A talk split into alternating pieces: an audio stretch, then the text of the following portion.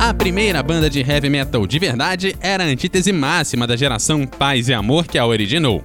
Esse era o Black Sabbath, que vinha com referências ao oculto e guitarras pesadas. A banda se inspirava em filmes de terror, mas também escreveu canções mais politizadas. Encabeçada por Ozzy Osbourne até 1979 e novamente anos depois, a banda, em diferentes configurações, continua escrevendo e tocando até hoje, superando muitas das bandas de metal que vieram depois e foram influenciadas por eles.